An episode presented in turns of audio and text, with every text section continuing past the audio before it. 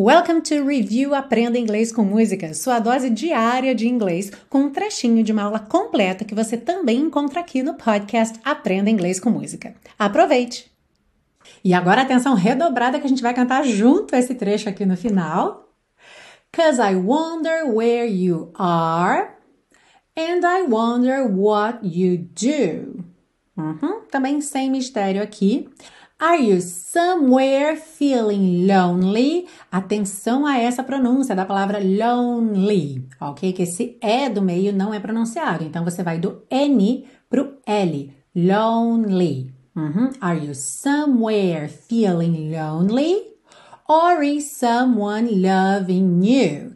Tanto pode ser loving you, como se fosse um NH, loving you, ou então pode juntar direto no N, loving you, loving you ok? Como você preferir.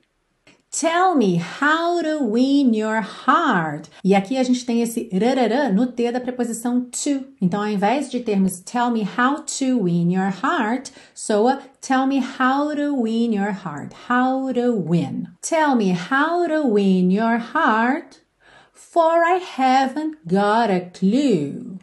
But let me start by saying.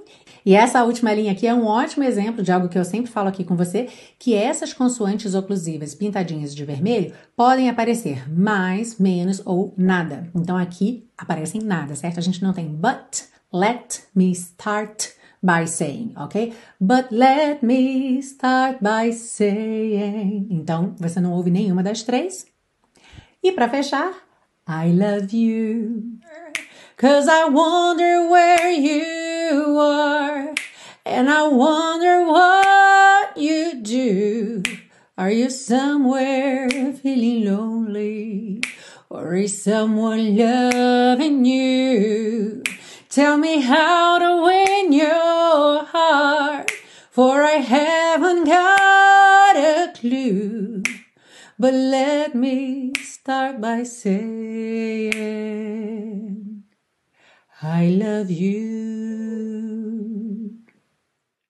E se você busca um curso de inglês passo a passo com a minha orientação, conheça o Intensivo de Inglês da Teacher Milena, meu curso de inglês que te oferece 30 dias de garantia incondicional. Saiba mais em www.intensivo.teachermilena.com.